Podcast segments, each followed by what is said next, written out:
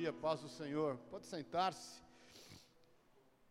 Irmãos, eu fiz questão de colocar aqui o, o, o Júnior, que é o Rosenbert Júnior, me mandou hoje de manhã, deixou aqui essa rosa. Eu quis colocá-la aqui, porque Jesus é a rosa de Saron, né? Estamos aqui.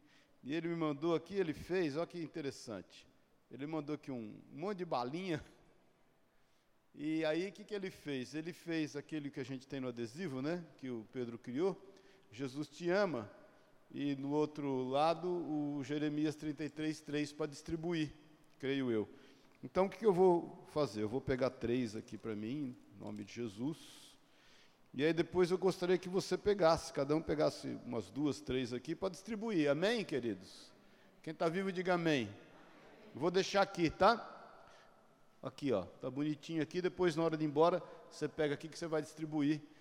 E eu tenho certeza que Deus vai falar aos corações que você entregar. É muito importante. Ontem eu fui almoçar num lugar, eu e a Sueli, e sempre que a gente vai lá, a gente dá o, o cartãozinho Jesus te ama.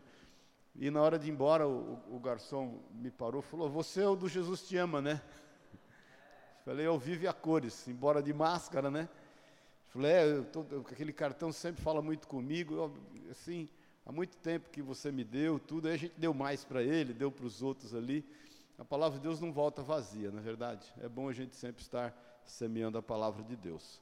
Amém, queridos? Gabrielzinho casou na sexta-feira, glória a Deus, aleluia. Foi uma benção o casamento dele da Kelly. Tremenda presença do Senhor ali. E até o Elias me compartilhou dando testemunho, porque eu senti no final da gente fazer um apelo mesmo, uma oração para aqueles que estavam ali, um número bem reduzido.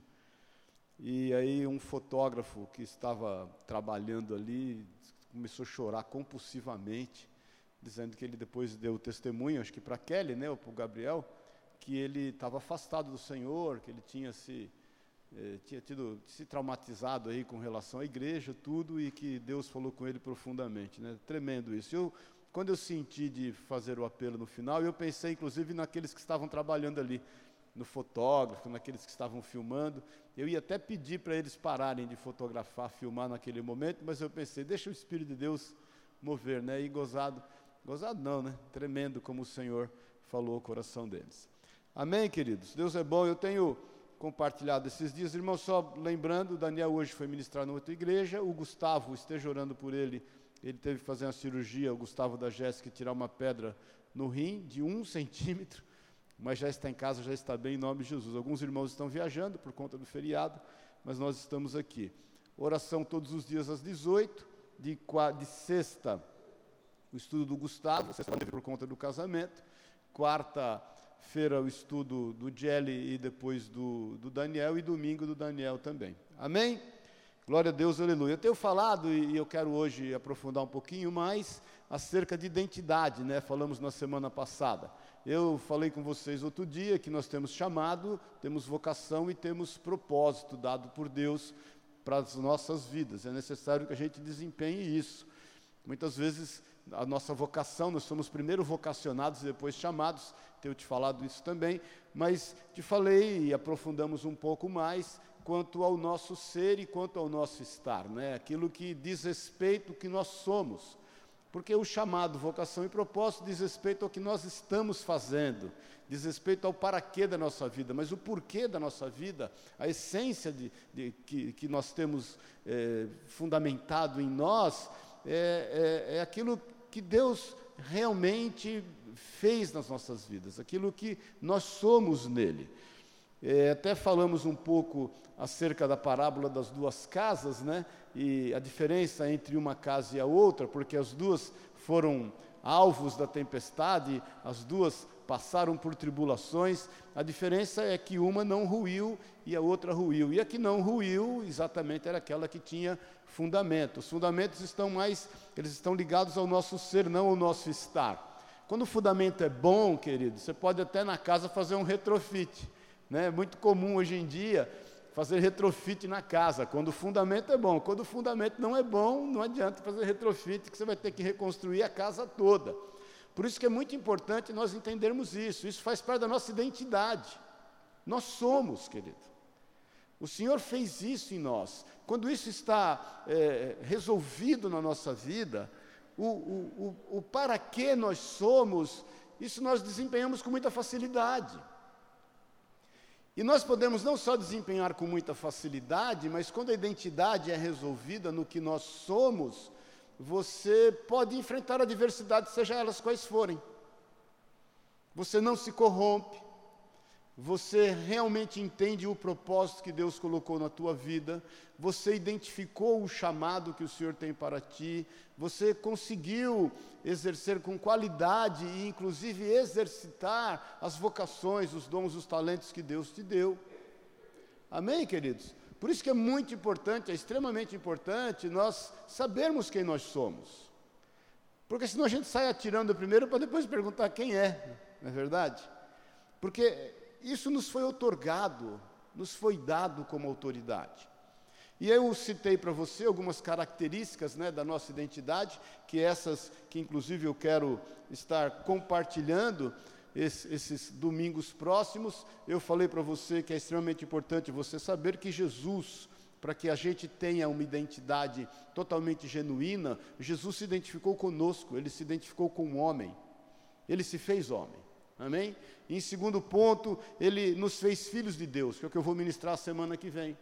No terceiro ponto, ele nos deu vida genuína e, e vida abundante, que nós vamos compartilhar sobre isso depois. Ele nos fez livres, ele nos deu o seu Espírito Santo e ele é o caminho que conduz à verdade e nos deu a vida.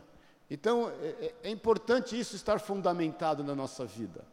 Agora, quando nós entendemos que Jesus se identificou conosco, quando ele é, manifestou-se no nosso meio, havia um propósito. Amém? Por isso, abre a tua Bíblia então em, em Filipenses, no capítulo 2, no versículo 5.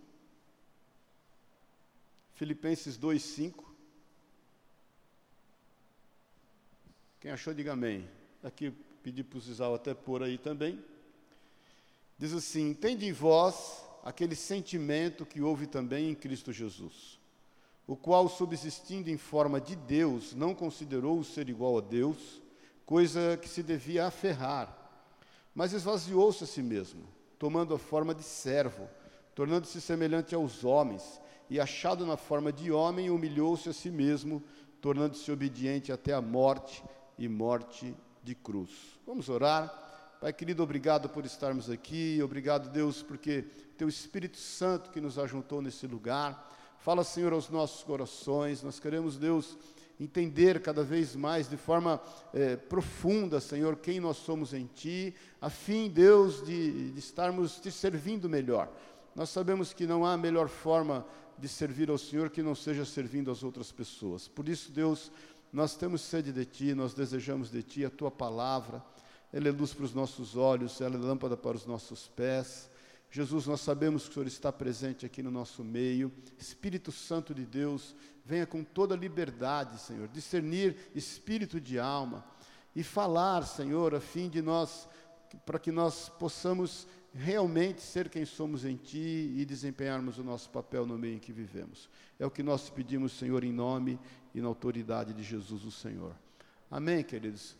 Olha, Jesus se identificou com a nossa vida.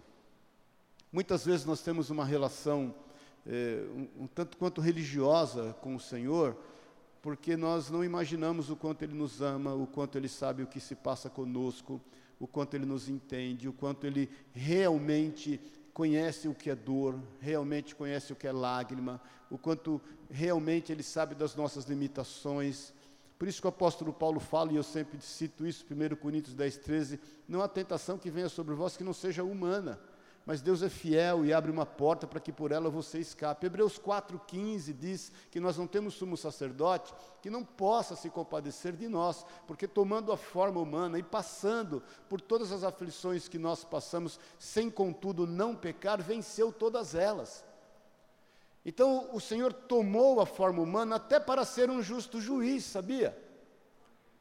Porque ele, sendo um justo juiz, ele sabe compreender a, a, as, nossas, as nossas variações, as nossas oscilações, ele sabe o que é hormônio, irmão.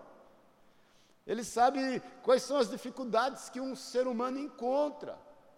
Porque quando o Senhor nos julgar a fim de distribuir o galardão e julgar todas as nações, todos os povos, Ele vai julgar com retidão, porque Ele conhece o coração de cada um. Eu sempre te ensinei que nós não podemos julgar ninguém, seja ele quem for, fazendo ele o que estiver fazendo. Eu já levei tiro e já quase morri três vezes, né? Mas quando eu, eu levei o tiro, foi a primeira vez que eu vi o Senhor, eu pude entender que 30 segundos de vida é uma eternidade. Para quem está morrendo 30 segundos, é muito tempo. Então, a, a, às vezes alguém, em meio a estar fazendo alguma coisa errada, ele morre, seja ele o que ele está fazendo, ele, naquele momento, a gente não sabe o que se passou no coração dele, na vida dele, a ponto dele se arrepender, a ponto dele fazer valer-se o que diz a palavra de Deus, que não volta vazia. Por isso que nós devemos ministrar a palavra, falar do amor de Deus a quem quer que seja, querido. E não podemos ser juízes para julgar quem merece ou não ouvir a palavra. Então Jesus, como tomou a forma humana, ele conhece as nossas limitações, ele sabe exatamente o que nos importa, ele conhece as nossas inclinações. E eu quero aprofundar um pouco isso nesse entendimento. Nós vamos ler alguns versículos. Eu quero te dar a base bíblica para isso, para que você entenda o quanto ele te ama, o quanto ele, vestindo a forma humana, foi necessário para nos compreender totalmente. A compreensão do Senhor, ela, ela, ela vai muito além daquilo que nós podemos compreender.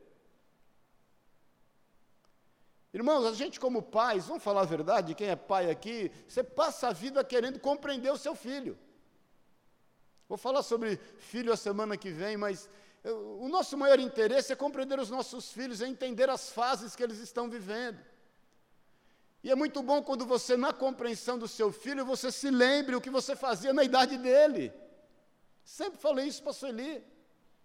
Nossos filhos enfrentaram, como todos os outros, as fases que tinham que enfrentar. E eu sempre procurei enxergá-los, me lembrando o que eu estava fazendo, na fase que ele estava vivendo. E quantas vezes eu vendo isso, eu dei glória a Deus, porque eu era da pá virada futebol clube, né? Então, se nós, e a Bíblia diz, se nós sendo homens e sendo maus, podemos dar boas coisas aos nossos filhos, avalie o Senhor o quanto ele nos compreende. E, e, e, qual é o valor dessa compreensão? Porque é o que nós mais desejamos, na verdade, é compreender os nossos filhos. E quando nós caminhamos em maturidade, nós não queremos compreender só os nossos filhos, nós queremos compreender as pessoas que estão ao nosso redor.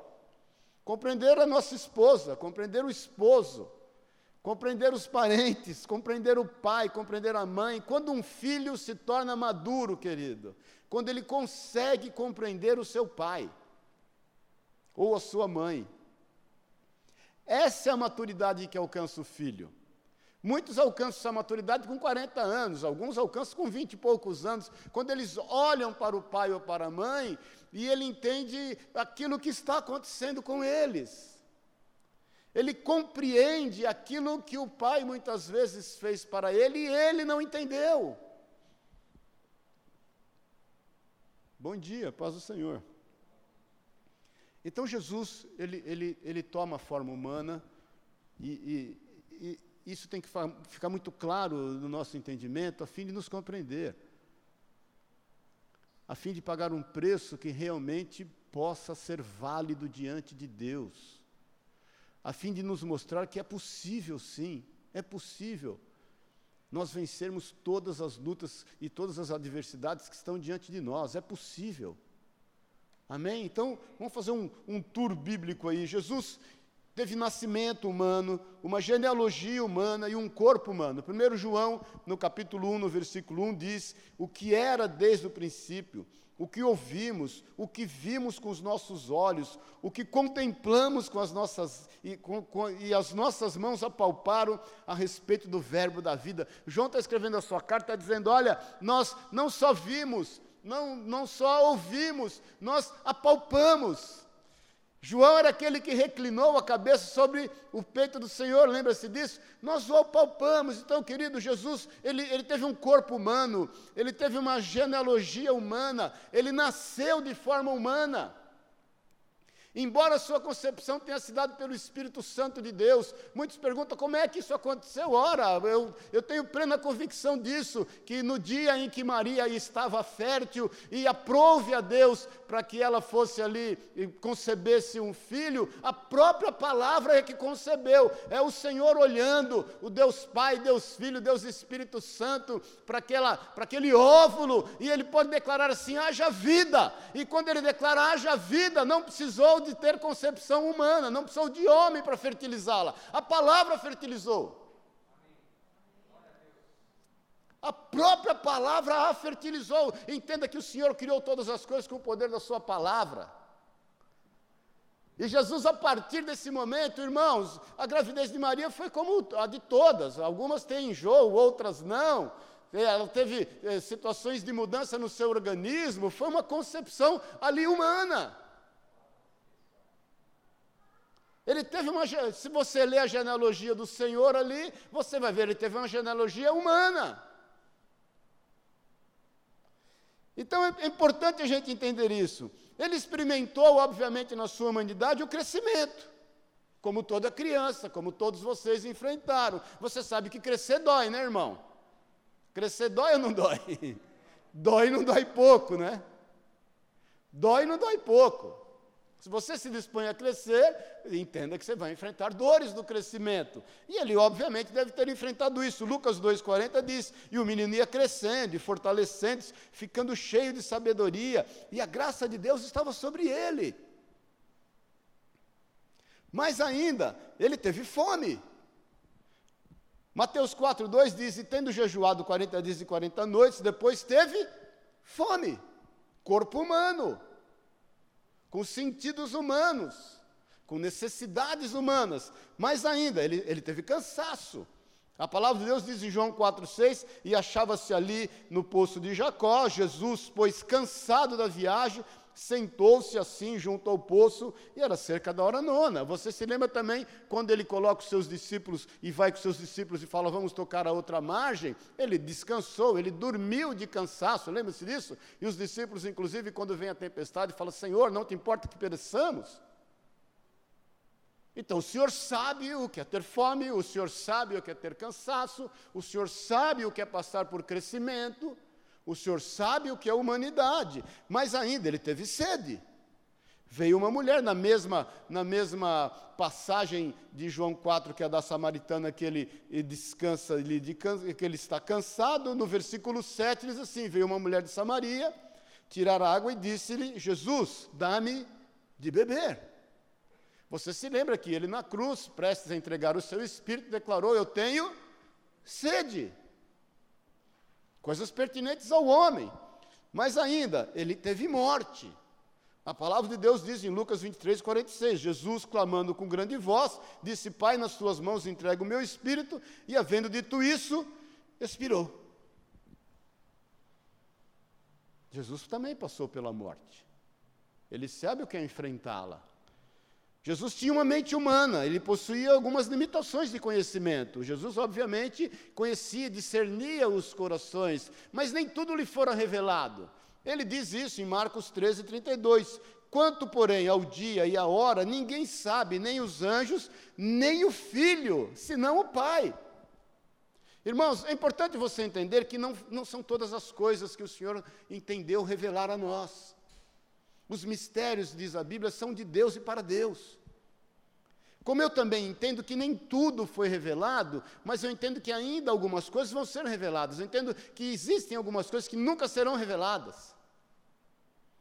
E eu já te falei isso, eu entendo também que existem algumas dúvidas suas que nunca serão dissipadas. Amém, querido? Existem algumas situações que você hoje quer saber, mas um dia você não vai querer mais saber, você não vai precisar saber. Eu presenciei isso no arrebatamento que eu tive. Então, meu irmão, tem coisas que você, eu já falei isso várias vezes, você fala, Senhor, quando eu estiver diante do Senhor, vou perguntar tanta coisa, vou perguntar para Davi por que, que ele fez o que fez, vou trocar uma ideia com Pedro, por que ele negou, você não vai perguntar nada, porque você não vai precisar saber de nada, porque você vai estar tão pleno, você vai estar tão completo, você vai estar tão resolvido em todas as coisas. Imagine você diante da glória de Deus, quem é que precisa alguma coisa diante da glória de Deus? Mas existem algumas questões, querido, algumas dúvidas, algumas coisas que, óbvio, o Senhor vai te desvendar. Mas existem algumas outras que não, vai ser por fé mesmo. A fé é a certeza do que não se vê e a firme convicção do que não se sabe. É por fé. Nós andamos por fé, não andamos por vista. Nós sabemos que tudo vai dar certo, de que Ele realmente está no controle de todas as coisas, embora nós não deixemos de fazer a nossa parte. Amém? Quem está vivo, diga amém. Então é importante a gente entender isso. Agora, é importante a gente saber também, querido, que na proporção em que nós avançamos, falamos sobre isso outro dia, algumas coisas nos vão sendo desvendadas. Falamos disso outro dia, né? Você pega um carro à noite, numa estrada escura, o farol vai iluminar por 10, por 15 metros, seja lá o que for, você anda mil, dois mil, três mil quilômetros, né? No escuro, passo a passo. Deuteronômio 7, 22, eu destruirei diante de vós todos os vossos inimigos, passo a passo, para que as feras do campo não se multipliquem contra vós. Então nós vamos crescendo na medida em que Deus vai nos dando conhecimento. O Senhor dá sabedoria, conhecimento e prazer ao homem que lhe agrada. Agora, ele morreu, mas nós sabemos, e glória a Deus por isso, que ele ressuscitou. Ele está vivo. Está vivo com um corpo glorificado. Como é a matéria desse corpo, nós não sabemos. Nós sabemos que esse corpo carrega, por exemplo, cicatrizes. Lembra-se disso? Ele fez com que Tomé tocasse suas cicatrizes. Ele mostra aos discípulos as suas cicatrizes. Existem algumas cicatrizes no teu corpo que você vai carregar por toda a eternidade. As marcas de Cristo estão com ele. Ele tem aparelho digestivo, tem aparelho digestivo, ele, ele comeu com os discípulos, mais do que isso. Lucas 4, Lucas 24, 39 diz assim: Olhai as minhas mãos, os meus pés, que sou eu mesmo. Apalpai-me e vede, porque um espírito não tem carne nem ossos, como percebeis que eu tenho. Tremendo que a Bíblia diz que nenhum dos seus ossos foi quebrado. Tem um corpo humano glorificado nos céus. Como tem dois corpos humanos nos céus, o de Enoque e de Moisés. E o de Elias, três. Enoque e Elias foram, eles foram arrebatados. Né? E Moisés, a Bíblia diz que ele morreu, mas o anjo, Judas, diz isso, Judas é irmão do Senhor, que escreve o livro de Judas, que se converte após a ressurreição de Jesus, bem como Tiago, que escreve a Bíblia também é irmão do Senhor. Mas Judas diz que o anjo veio buscar o corpo de Moisés e Satanás se levantou para se opor, porque ele até então tinha autoridade sobre a morte. O que foi desfeito no nome e na autoridade de Jesus, porque a morte foi vencida. Então começa a perceber o quanto o Senhor se identifica com a tua vida. Comece a perceber o quanto ele realmente sabe quem você é. Comece a perceber que ele ele está trabalhando na nossa vida a fim de nos restaurar. Amém, querido? Não só nos salvar. Irmãos, eu falei para você outro dia, nós temos que parar com essa, com essa, essa tendência escapista, de que nós vamos sair daqui fugidos. Óbvio, cremos no arrebatamento, óbvio, cremos no arrebatamento, mas nós temos algo a fazer aqui, querido. A gente não pode crer no arrebatamento com a visão assim, ah, deixa o mundo que se exploda aí, eu não quero nem saber. Eu, vai chegar uma hora que a trombeta vai tocar e eu vou ser arrebatado e aleluia, glória a Deus. Irmãos, nós temos que entender que o Senhor realmente está nos restaurando, nós temos que saber a nossa identidade, a fim entenda em nome de Jesus, e nós perseverarmos no chamado, na vocação e no propósito que Ele nos deu. Você é sal da terra e você é luz desse mundo. Você tem que saber a sua identidade a fim de exercê-la. Amém, queridos? É o seu papel. Olha, a palavra de Deus é dura quanto a isso. Ezequiel fala que se você, se você conviver com o ímpio e não o exortá-lo na sua impiedade, na sua iniquidade, o sangue desse ímpio te será cobrado. Amém, queridos? Eu, nós temos que parar o que acontece hoje no meio da nossa igreja, a nossa, quando eu digo a igreja como um todo uh, ao redor do mundo, em, em muitos em muitos lugares a, a essa cultura do que é meu, do que eu posso, do que eu quero, do que eu vou me beneficiar. Irmãos, não há exercício e profissão de fé sem sacrifício, querido. Não há exercício e profissão de fé sem renúncia. Não há exercício e profissão de fé sem um alvo específico que são outras pessoas. Porque senão Mateus 6,33 não estaria escrito. E você sabe o que está escrito lá: buscai o reino dos céus e toda a sua justiça, e as demais coisas vos serão acrescentadas. Ministrei sobre isso outro dia, sobre o reino do céu e o reino de Deus, né, que é a mesma coisa. O que muda é a questão de expressão, porque Mateus escreveu para os judeus, então ele fala reino dos céus. Lucas, Lucas escreveu para os gregos, então ele fala reino de Deus com maior liberdade. E, e aquilo que Jesus fala a Nicodemos, não basta só ver, você tem que entrar. Existe um papel e nós não vamos exercer o nosso papel, nós não vamos exercer o para quê na nossa vida se a nossa identidade não estiver muito bem fundamentada, se nós não soubermos realmente quem nós somos. Amém, querido? Isso o Senhor te confiou. Você se lembra da parábola dos talentos? A um ele deu um, a um ele deu dois, e a outro ele deu cinco. E aquele que recebeu só um, ele falou: Ah, mas é tão pouco, e o meu, o meu senhor é muito severo, ele colhe aonde ele não semeia, é melhor eu guardar, é melhor esconder, com medo de errar, eu vou guardar.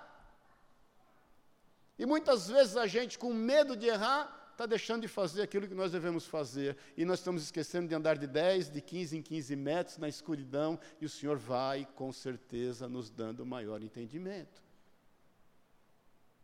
O que nos leva a entender que é melhor tentar e errar do que não querer errar e não tentar.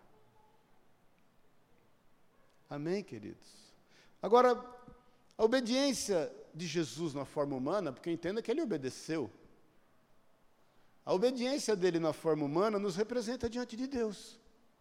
Por isso que eu te falei que a gente ia fazer um tour bíblico aqui. Romanos 5,18 diz: Portanto, assim como por uma só ofensa veio o juízo sobre todos os homens para condenação, assim também por um só ato de justiça veio a graça sobre todos os homens para a justificação da vida. Porque assim como pela desobediência de um só homem muitos foram constituídos pecadores, assim também pela obediência de um muitos são constituídos justos. A obediência do Senhor nos representou totalmente diante de Deus. É a figura de um homem obedecendo ao Senhor. É a figura de um homem representando todos os homens, que realmente se colocou no centro da vontade de Deus, o Pai. Então, a sua obediência, aquele, aquilo que ele, de forma resiliente, se propôs a fazer, nos representou, querido, nos representa diante de Deus. Amém. Nós temos um representante fiel. Quando você contrata uma empresa, você contrata um representante, você dá um cartão para ele, ele, ele, ele é a cara da tua empresa lá na rua, não é verdade? Quantas vezes aqui você tem empresa? Eu já tive vários representantes, e aí o cara fazia uma bobagem lá, mas eu tinha que arcar com o que ele fez, porque ele representava a minha empresa. Eu tinha que manter a relação com o meu cliente. Se você tem loja, né, e, e, tem lá o seu vendedor, ele representa a tua loja. Se ele fizer uma bobagem na loja, quem paga é você. Amém? O PROCON não vai reclamar com o vendedor. O PROCON vai em cima de você.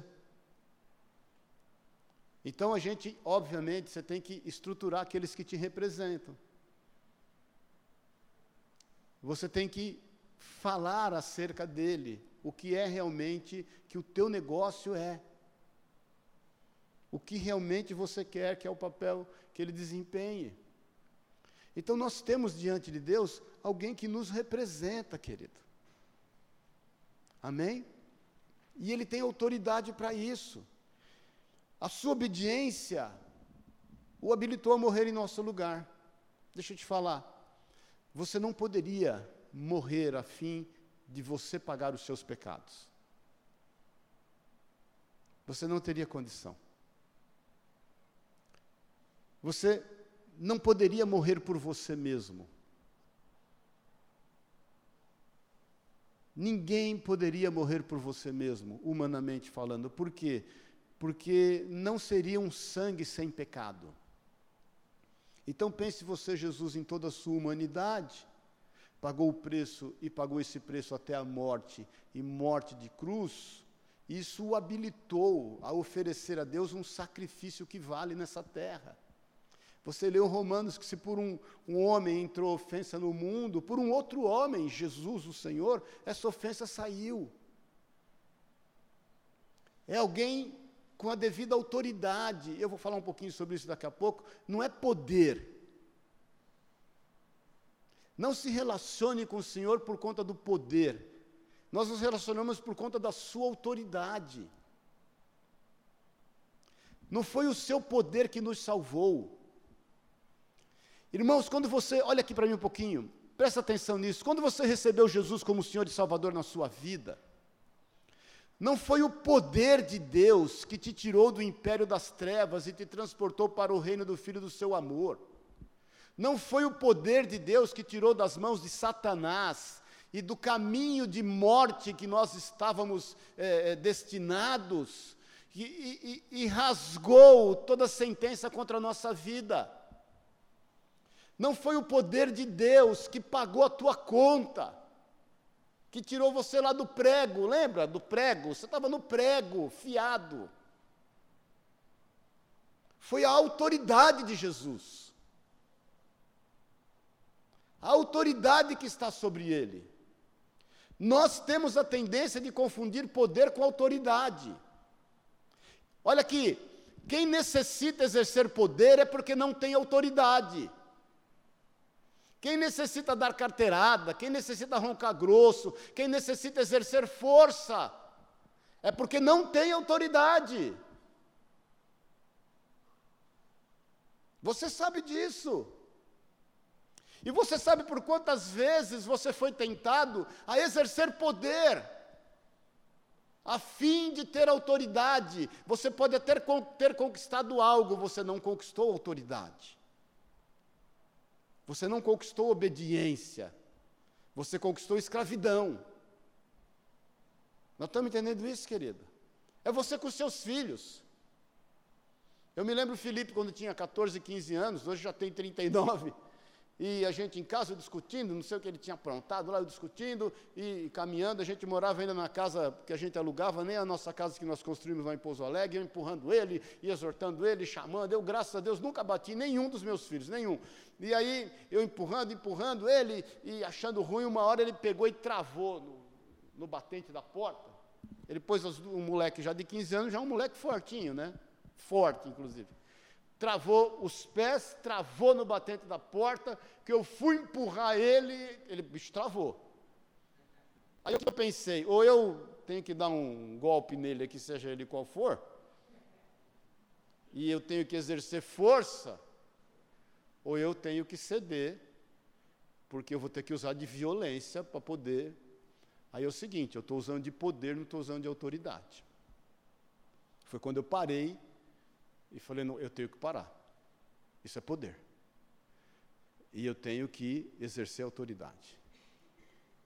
Quantos de nós fomos criados, e eu criei muitos dos meus filhos assim, a Sueli também, só no olhar. Manja, aquele olhar fulminante assim. Eu, quando menino, irmãos, eu não, não, eu não, eu não imagina, eu, entra, eu entrava na casa dos outros, eu tinha que deixar o chinelo na porta.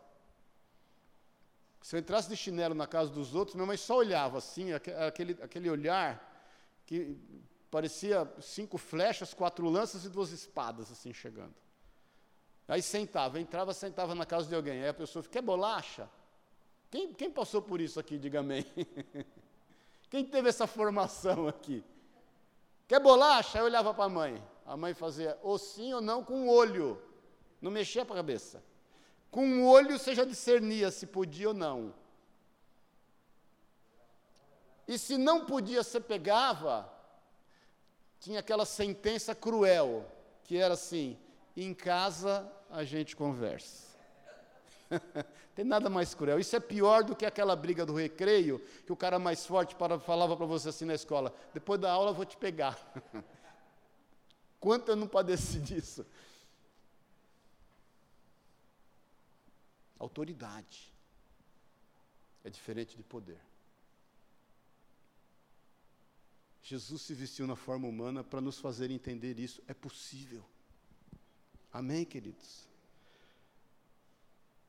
Quando a sua obediência se habilitou em morrer em nosso lugar, Hebreus 2,17 diz assim: pelo que convinha que em tudo fosse feito semelhante a seus irmãos. Tudo, irmãos, olha, Hebreus, o autor de Hebreus fala que ninguém pode afirmar quem é, alguns dizem que foi Paulo, mas ele fala assim: em tudo.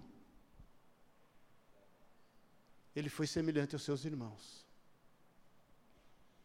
Para se tornar um sumo sacerdote misericordioso e fiel nas coisas concernentes a Deus.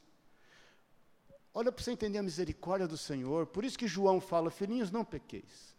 Mas se pecares, nós temos um advogado que está nos céus. É quando você dá aquela pisada na bola, e aí Satanás vem se levantar para requerer a sua vida. Jesus entra na frente com autoridade e pode falar o que realmente aconteceu com você. Irmãos, já te falei várias vezes, Deus não nos avalia pelas nossas atitudes. Deus nos avalia pelas nossas motivações. Tem coisa que é contingência, querido. Amém? Tem coisa que é contingência. E Hebreus continua dizendo: para se tornar um sumo sacerdote misericordioso e fiel nas coisas concernentes a Deus, a fim de fazer propiciação pelo pecado do povo. Porque naquilo que ele mesmo, tendo sido tentado, padeceu, pode socorrer os que são tentados. Olha aqui para mim um pouquinho. Não há nada, olha aqui, não há nada na tua vida que você não possa resistir. Amém? Não há nada na tua vida que você não possa resistir. Em todas as situações haverá uma ocasião oportuna para que você saia dessa situação. Mais uma vez, 1 Coríntios 10, 13. Não há tentação que venha sobre vós que não seja humano, mas Deus é fiel e abre uma porta. Então, você sempre vai ter uma porta de escape. Não existe como você falar para o Senhor: Senhor, não deu. O Senhor vai te compreender, Ele vai te perdoar, mas Ele também, o Espírito Santo, vai dizer: era possível. O fato, presta atenção, dele te compreender, dele te perdoar, não exime você de administrar a consequência do seu erro. Amém? Ele te perdoa, está resolvido, mas tudo na vida tem consequência. A vida é feita de opções. Amém, querido? Você vai, você vai administrar a consequência, por isso que é melhor você pensar antes de fazer. E é melhor você entender que sempre há uma porta de escape. Então não adianta você falar, não deu, não teve jeito, não era possível. Era sim, era sim. Era só você parar, pensar e olhar. Eu sempre falo acerca de homens, né? A gente que homem é meio cego para algumas coisas, né? Já ensinei isso para vocês aqui, que a gente não acha as coisas. Não sei se é só na sua casa, mas na minha eu não acho as coisas. Uma dificuldade. E aí Deus me deu uma estratégia. Quando eu não acho, às vezes eu vou na dispensa, quero procurar uma coisa, ou na geladeira. Eu paro e olho para frente, assim, na altura dos olhos. Quando eu olho para frente, na altura dos olhos, está lá o que eu estou procurando.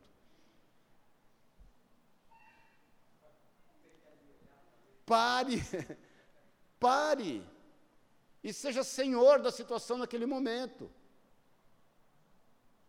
Amém, querido? Amém. Quem está vivo, diga amém. 1 Timóteo 2,5, porque há um só Deus e um só mediador entre Deus e os homens, Jesus Cristo o quê? Jesus Cristo, homem. Então, o propósito da sua identificação conosco é de nos salvar, de nos restaurar e de nos dar autoridade. Você tem autoridade. Jesus fala isso em Filipenses 2:9, pelo que também o exaltou sobremaneira, soberanamente, e lhe deu o nome que é sobre todo nome. Nós lemos, nós lemos Filipenses de 2 até 8, lembra-se disso? Agora o versículo 9. Para que no nome de Jesus se dobre todo o joelho dos que estão nos céus e na terra e debaixo da terra, e toda língua confesse que Jesus Cristo é o Senhor, para a glória de Deus Pai. O Senhor tem essa autoridade. Ele declara isso em Mateus 28, 18. E aproximando-se, Jesus falou-lhes, dizendo: Foi-me dado toda a autoridade no céu e na terra.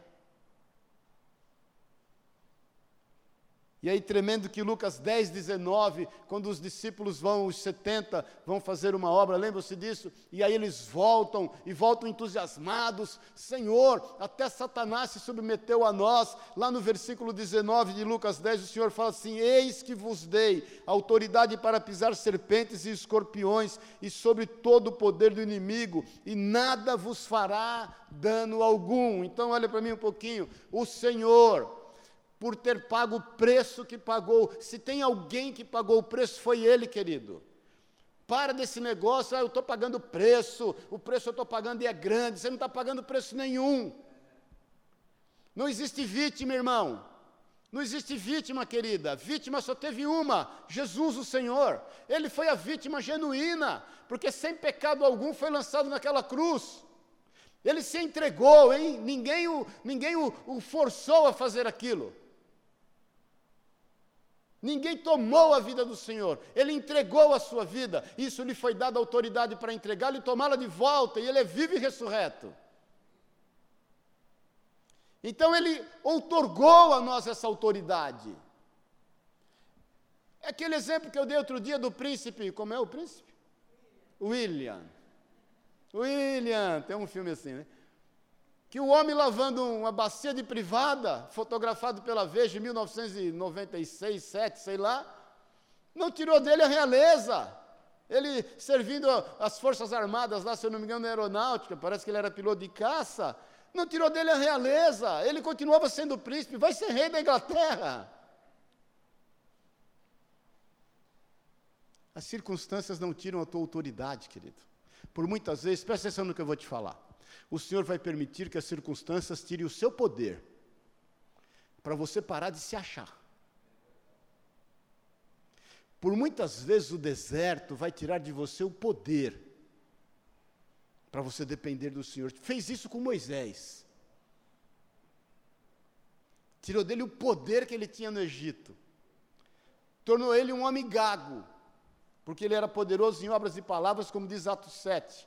Estevão fala isso para que ele pudesse exercer autoridade. Não reclame se algumas vezes o Senhor tem permitido que você perca o poder, mas Ele tem permitido que você perca o poder pela má administração dele, a fim de exercer autoridade. Porque a autoridade que o Senhor conferiu a mim e a tua vida, essa ninguém pode tirar que não seja nós mesmos. Amém? Não estamos entendendo? Então olha para o teu irmão e fala, você está podendo, hein, meu irmão? Porque você tem autoridade. Você consegue entender isso, querido? Estamos terminando. Queria chamar o Tico aqui para me lembrar que eu tenho que terminar no horário. Entendemos então que é possível suportar as aflições desta vida tendo autoridade. Nada vai tirar sua realeza. Amém? Nada vai tirar a sua realeza. Não são as suas vestes, não é o contexto que você está vivendo, não são as aflições, não são as adversidades. Isso faz parte da tua identidade. Você é, querido.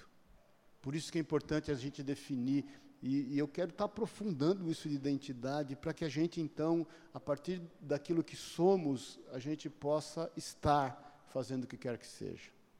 Mais uma vez eu te falo, aquela casa que não tinha fundamento, ela só estava.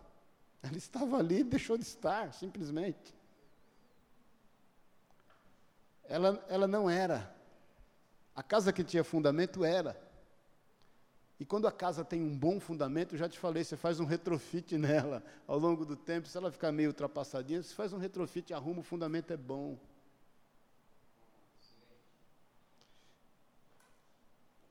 Não só vencemos todas as dificuldades, mas nós também damos exemplo, gerando vida por onde passamos. Quando fomos definidos no nosso, quando somos definidos no nosso ser, podemos sem nenhum esforço desempenhar o nosso estar. Sabe o que não faz com que a gente desista? Nós sabemos quem somos.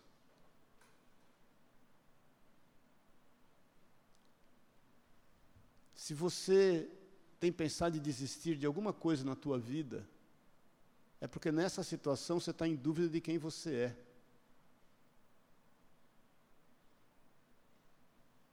Amém?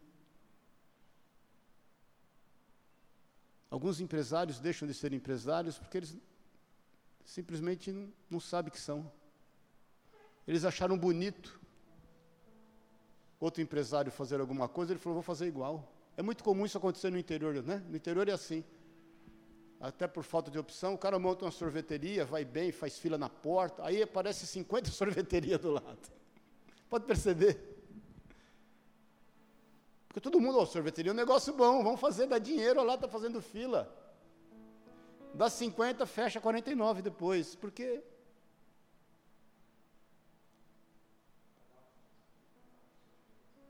O que nos faz perseverar o que nos faz resilientes é a certeza de quem nós somos. Você não precisa poder. Irmãos, presta atenção. Quando foram prender Jesus, lembra-se? Jesus algum dia usou de poder?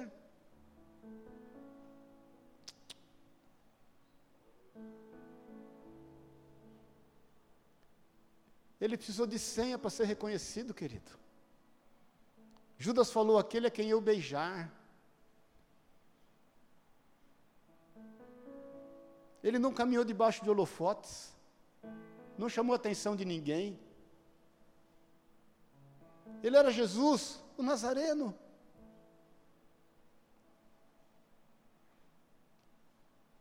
E quando eles procuram, quem é Jesus? E ele fala assim: Eu sou. Os soldados caem no chão.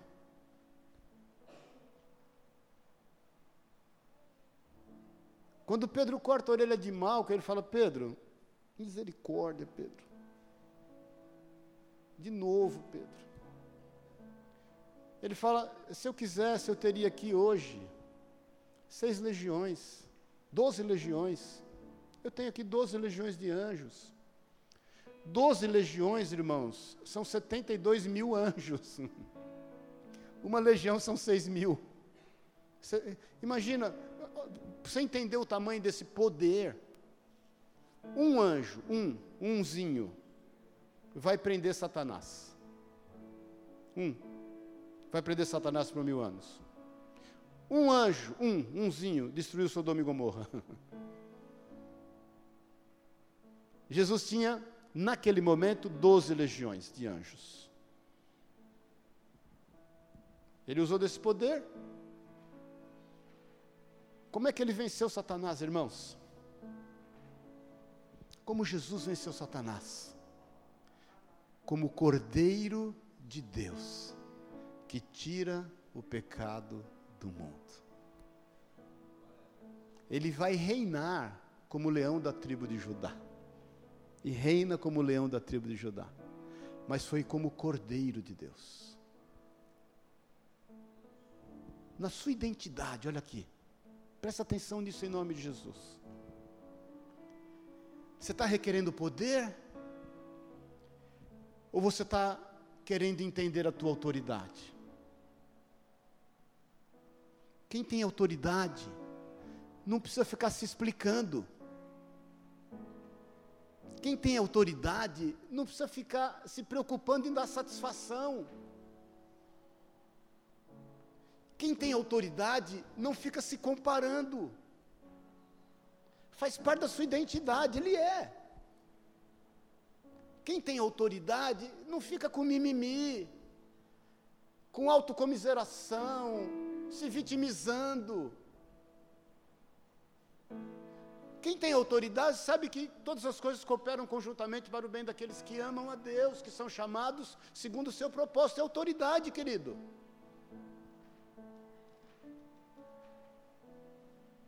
Quem pode, manda, não pede. Mas manda porque tem autoridade. Eu quero que seja feito assim. Mas por quê? Porque eu quero que seja feito assim. Aí as pessoas entendem quando tem autoridade. Elas vão espernear, vão fazer, depois elas vão fazer, vão ver que realmente é porque, porque você foi investido. O Senhor investiu autoridade na tua vida, irmãos. Eu só quero. Eu, eu, eu fiz questão da gente ler ali de 5 a 8 e ler de 9 a 11 de Filipenses 2, porque depois eu quero que você reflita isso na sua casa. Filipenses 2, de 5 a 11, diz respeito à humanidade de Jesus, de 9 a 11, diz respeito ao que foi conquistado por conta da sua obediência e toda autoridade lhe foi dada.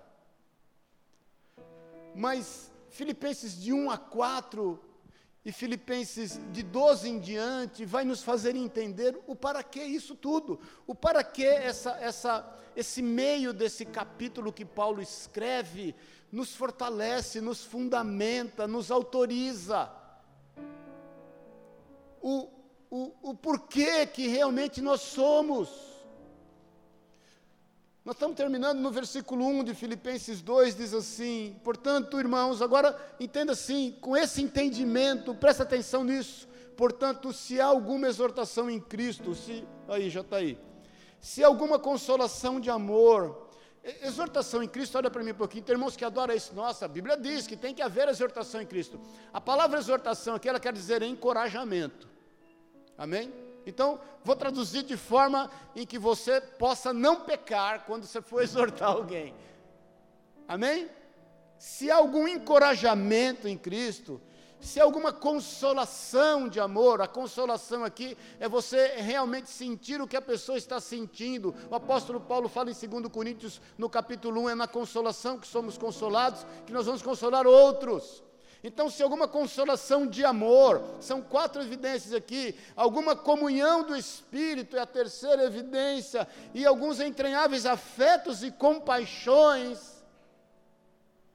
Porque quem tem autoridade, quem entende que realmente é no Senhor, cuja identidade é discernida, cujos fundamentos estão firmados na rocha que é Jesus, ele vai encorajar, ele vai consolar, ele vai dar em comunhão com o Espírito Santo, ele vai ter afeto e compaixão, e quando isso há, o apóstolo fala, Paulo fala assim: completai a minha alegria, o meu gozo, para que tenhais o mesmo modo de pensar, tendo o mesmo amor, o mesmo ânimo, pensando a mesma coisa.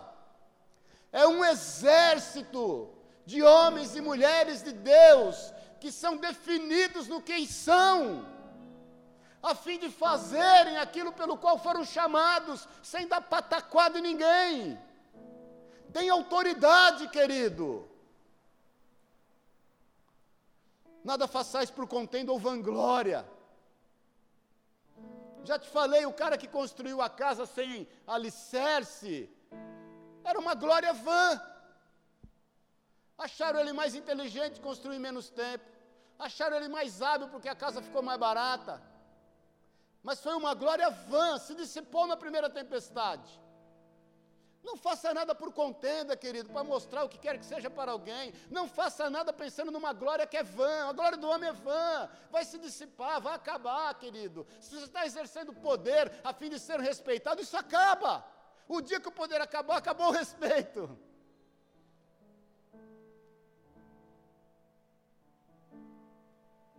Paz do Senhor. Se você é marido, olha aqui para mim um pouquinho. E você fala para a tua mulher: quem paga as contas em casa sou eu. Isso é uma glória vã. O dia que teu dinheiro acabar, ela te manda pela porta de casa, embora. Quando a fome chega, o amor foge pela janela. Cuidado. Quando você, mulher, olha para o teu marido, eu é que sustento essa casa na oração, porque eu sou a guerreira do Senhor. Irmã, o dia que você não tiver condição de orar, que você cair numa cama, a tua glória vai embora. Aí vai sobrar aquele infeliz daquele teu marido, dobrar o joelho do lado do teu leito para orar pela tua vida. Cumpra o seu papel, cada um na sua casa. Glória vã. Não façais por contenda ou por vanglória, mas com humildade. Cada um considere os outros superiores a si mesmo. Quem tem autoridade, querido, não é investido de orgulho. O problema é que às vezes, presta atenção no que eu vou te falar, é meio complicado, mas é rápido. A autoridade e o orgulho moram na mesma casa.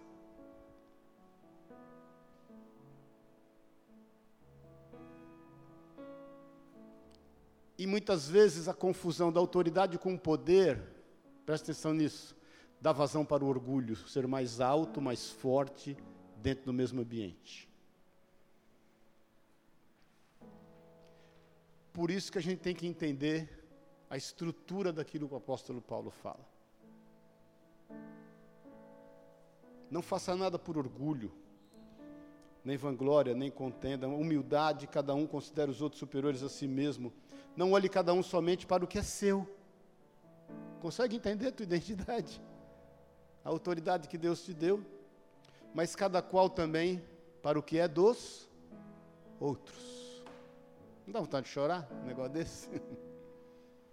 Você não tem vontade de chorar? Versículo 12 de Filipenses 2. De sorte que, meus amados, do modo como sempre obedeceste, Olha aqui para mim. Qual foi o exemplo de obediência? Jesus. Quem é o modelo? Jesus. De que forma? Forma humana. Então, meus amados, de modo como sempre obedecestes, não como na minha presença somente, mas muito mais agora na minha ausência, efetuai a vossa salvação com temor e tremor. Em algumas traduções, a tradução é melhor, diz assim: desenvolvei a vossa salvação. Na tua tradução está aí, talvez? Desenvolvei, operai. Então, olha aqui para mim um pouquinho. Desenvolva a tua salvação. Exerça a tua autoridade. Com amor, com singeleza de coração, com humildade, sem orgulho preferindo o que é dos outros, preterindo, preterindo o que é teu. E na proporção que você vai exercendo, você vai ganhando musculatura. Os dons vão se aperfeiçoando, as coisas começam a fazer sentido, querido. E os dons vão se aperfeiçoando, você vai conseguindo fazer mais daquilo que você é chamado a fazer. Porque Deus é o que opera em vós, tanto querer como efetuar, segundo a sua boa vontade. Tudo vem dele, querido, nós estamos dependendo dele. Fazer todas as coisas sem murmuração e sem contendas. Por quê? Porque você foi chamado para fazer isso. Para com a síndrome de Lip Heart. Ó oh, dias, ó oh, céus, ó oh, azar. Tinha um desenho que o cara andava com uma nuvenzinha na cabeça dele, lembra? Não lembro qual dela. Hã? Sempre. Hã? Não sei qual era, eu acho. Eu lembro que tinha outro que tinha, que eram umas motinhos. Quem lembra que eram as motinhas? Tinha uma motinho chata que ela falava assim: Eu te disse, eu te disse, eu te disse, lembra? Tudo dava errado, eu te disse, eu te disse. Faça sem murmuração, querido, sem contenda aquilo que você foi chamado a fazer, ponto. Faça. para que vos torneis irrepreensíveis e sinceros, filhos de Deus, que é o que eu vou falar semana que vem, imaculados no meio de uma geração corrupta e perversa, entre, o qual, entre a qual resplandeceis como luminares do mundo. Olha que coisa, irmãos. Olha como você está podendo, querido.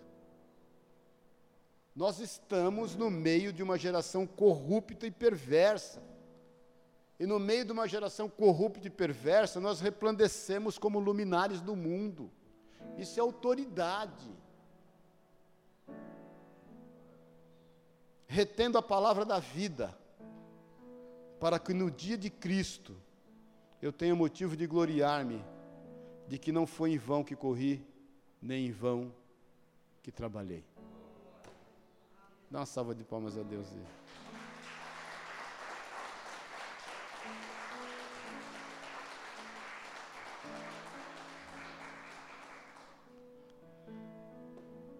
A tua vida tem valor. Não se prostitua. Às vezes nós nos prostituímos por qualquer valor.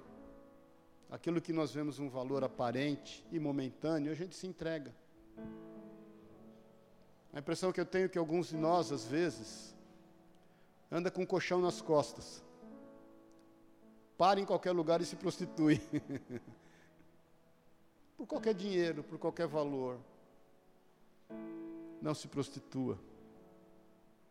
Seja firme no que você é em Deus. Seja firme e convicto nos sonhos que Deus colocou no teu coração. Vá até o fim, querido. Eu aprendi isso quando criança, eu sempre gostei de desenhar. E foi muito mais, assim, por desejo do que por talento. E, e eu sempre desenhei muito com a Priscila, com o Pedro, o Davi menos. E a Priscila e o Pedro acabaram. O Pedro, então, uma grande aptidão para desenho. Eu sempre gostei de desenhar. Então eu pegava assim o gibi da Mônica, do Mickey, do Pato Donald, punha o gibi aqui e ia olhando e copiando, olhando e copiando, não punha por cima. Ia... E às vezes, eu, nossa, isso é tão claro na minha mente. Às vezes eu quando estava no meio do desenho pensava assim, meu, tá tudo torto, tá tudo errado, não vai dar certo. Aí eu ia até o final. Quando chegava no final, ele estava mais para bom do que para ruim. Não estava perfeito, mas se eu tirasse o gibi e colocasse o desenho, alguém podia olhar, não, é o Macdo, é o Pato Donald, é o, é o Mickey, é o Pateta, é o, é o Cebolinha. É... Eu adorava desenhar Cebolinha, Cascão e Mônica, que era tudo igual, né? Só muda o cabelo, a bochecha, os olhos, o nariz, é praticamente tudo igual. Vá até o fim. naquilo que você se dispor a fazer, vá até o fim. Vá até o fim percorrendo os teus sonhos. Isso faz parte da tua identidade. Jesus se identificou contigo a fim de você descobrir, desvendar, saber de que é possível obedecer até a morte, se necessário for. Amém, queridos? Vamos ficar em pé em nome de Jesus. Semana que vem eu quero falar que você é filho de Deus.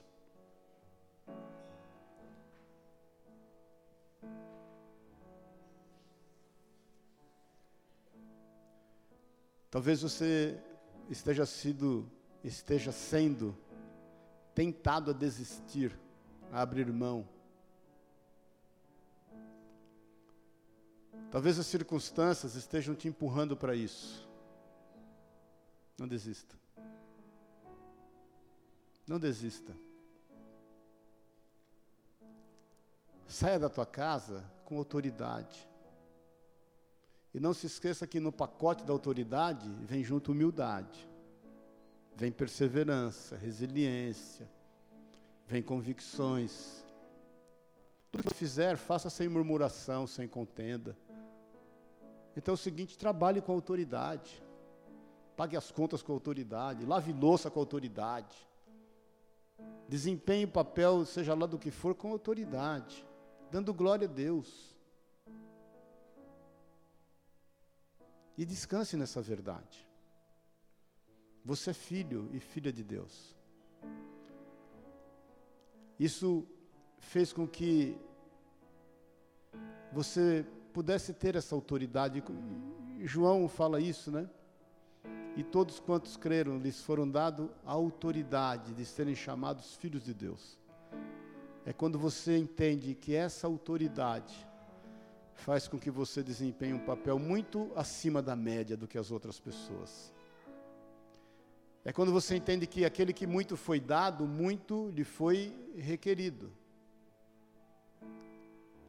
Isso você vai entender melhor a semana que vem eu quero crer que a semana que vem você vai amadurecer enquanto filho. Você vai ser um filho maduro.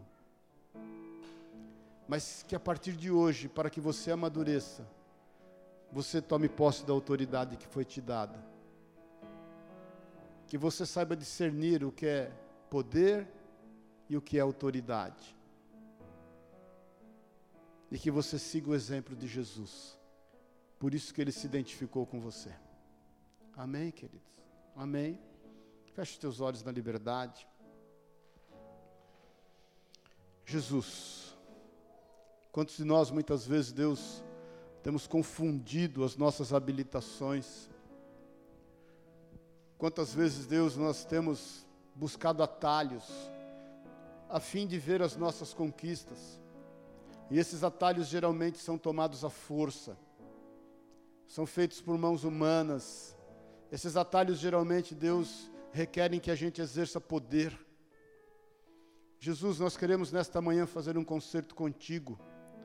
Espírito Santo de Deus, nós queremos te agradecer, porque é o Senhor que está trabalhando nesses dias a nossa identidade, aquilo que realmente nós somos para que nós possamos fazer, exercer o nosso papel com total liberdade, com resiliência, suportando todas as coisas, sem murmurar, sem contender, sem estar Deus se orgulhando, uma vanglória, uma glória humana, Pai, sem Deus estar almejando os nossos próprios interesses, mas cuidando do que é dos outros. Porque o Senhor nos deu esse exemplo. Nessa manhã, Jesus, nessa manhã, se algum de nós aqui tem cedido ao poder, se alguns de nós aqui têm buscado o poder a fim de adquirir respeito, tem buscado o poder a fim de adquirir honra, nós queremos te pedir perdão. Nós queremos caminhar na autoridade que nos foi conferida, na autoridade para romper adversidades, para romper tempestades, para romper Deus desertos, para romper mares, para romper rios, na autoridade que nos foi conferida, como seus filhos, em nome de Jesus. Eu quero orar por você, querido, cada um no seu lugar. Você que reconhece que por muitas vezes tem confundido o poder com a autoridade, você que tem, por muitas vezes, em função disso, oprimido pessoas, quer seja dentro ou fora da sua casa, quer seja no seu trabalho, quer seja na rua. Você que tem confundido poder com autoridade, tem dado carteirada muitas vezes, tem ficado nervoso, exigindo os seus direitos. O Espírito Santo de Deus me mostra alguns irmãos aqui meio que nervosos, porque eles não fazem outras coisas, outra coisa que não seja exigir os seus direitos ficam nervosos com muita facilidade, porque estão, estão facilmente sentados no trono dos seus direitos, e estão se esquecendo dos seus deveres. Deixe o Espírito Santo de Deus ministrar a tua vida. Você sabe por quantas vezes você tem exercido poder a fim de se fazer valer. Eu quero orar contigo eu quero declarar esse momento de maturidade na tua vida.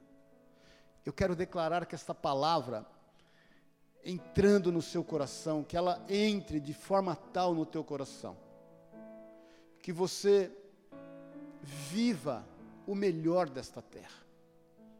É o Senhor quem nos diz em Isaías 1,19: Se quiserdes e me ouvirdes, comereis o melhor desta terra. Você vai ver o que é comer o melhor desta terra, quando você não mais confundir poder com autoridade.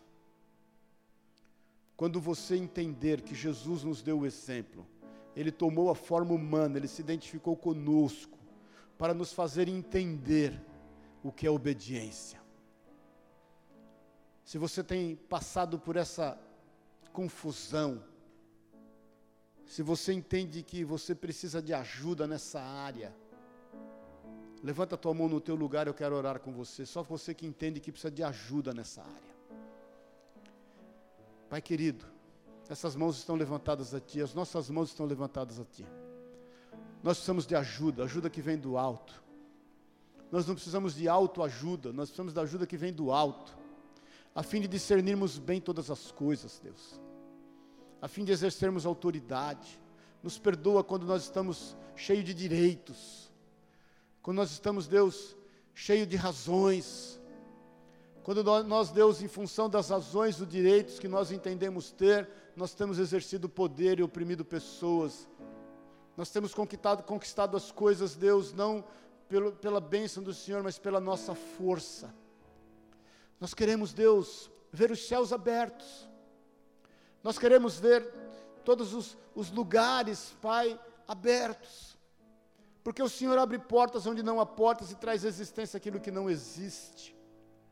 Por isso nós queremos caminhar com leveza, a despeito das dificuldades, das tempestades, das circunstâncias, Pai a despeito dos desertos, dos mares, dos rios, das adversidades, seja elas quais forem, nós queremos caminhar na certeza de que o Senhor é conosco e ninguém ousará nos fazer mal. Por isso, Pai, nós fazemos contigo nesta manhã uma aliança. Nós reconhecemos as nossas falhas, nós queremos caminhar na obediência de Cristo que nos deu o exemplo. E nós queremos caminhar em autoridade ser conosco quando formos provados nas nossas autoridades. Ser conosco quando formos tentados na nossa autoridade. Não permita que o orgulho, que muitas vezes Deus tem sobreposto a autoridade, tem feito que nós exerçamos poder, venha se sobressair na nossa vida. Nós nos humilhamos, nós nos humilhamos debaixo da Sua potente mão porque ao seu tempo o Senhor nos exaltará. Nós sabemos que ao seu tempo o Senhor nos exaltará. É o que eu te peço para cada um, em nome e na autoridade de Jesus. Nós queremos, Pai, ligar na terra, e ligando na terra sabemos que é ligado nos céus. A nossa posição em Cristo Jesus, como diz a tua palavra, nós estamos assentados nas regiões celestiais com Cristo Jesus. É o que nós declaramos em nome e na autoridade de Jesus. Eu quero ainda orar a Ti, Deus.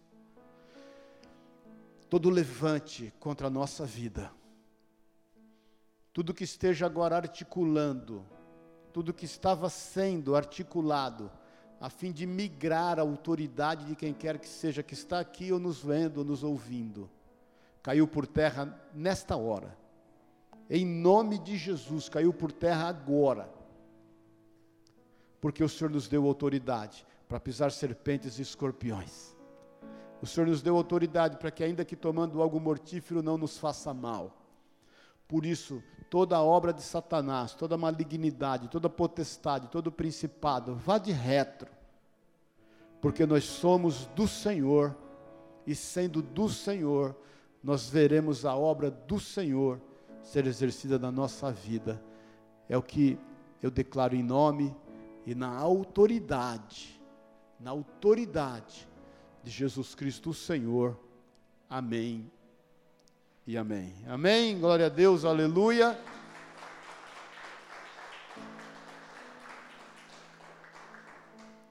Fala para o teu irmão aí que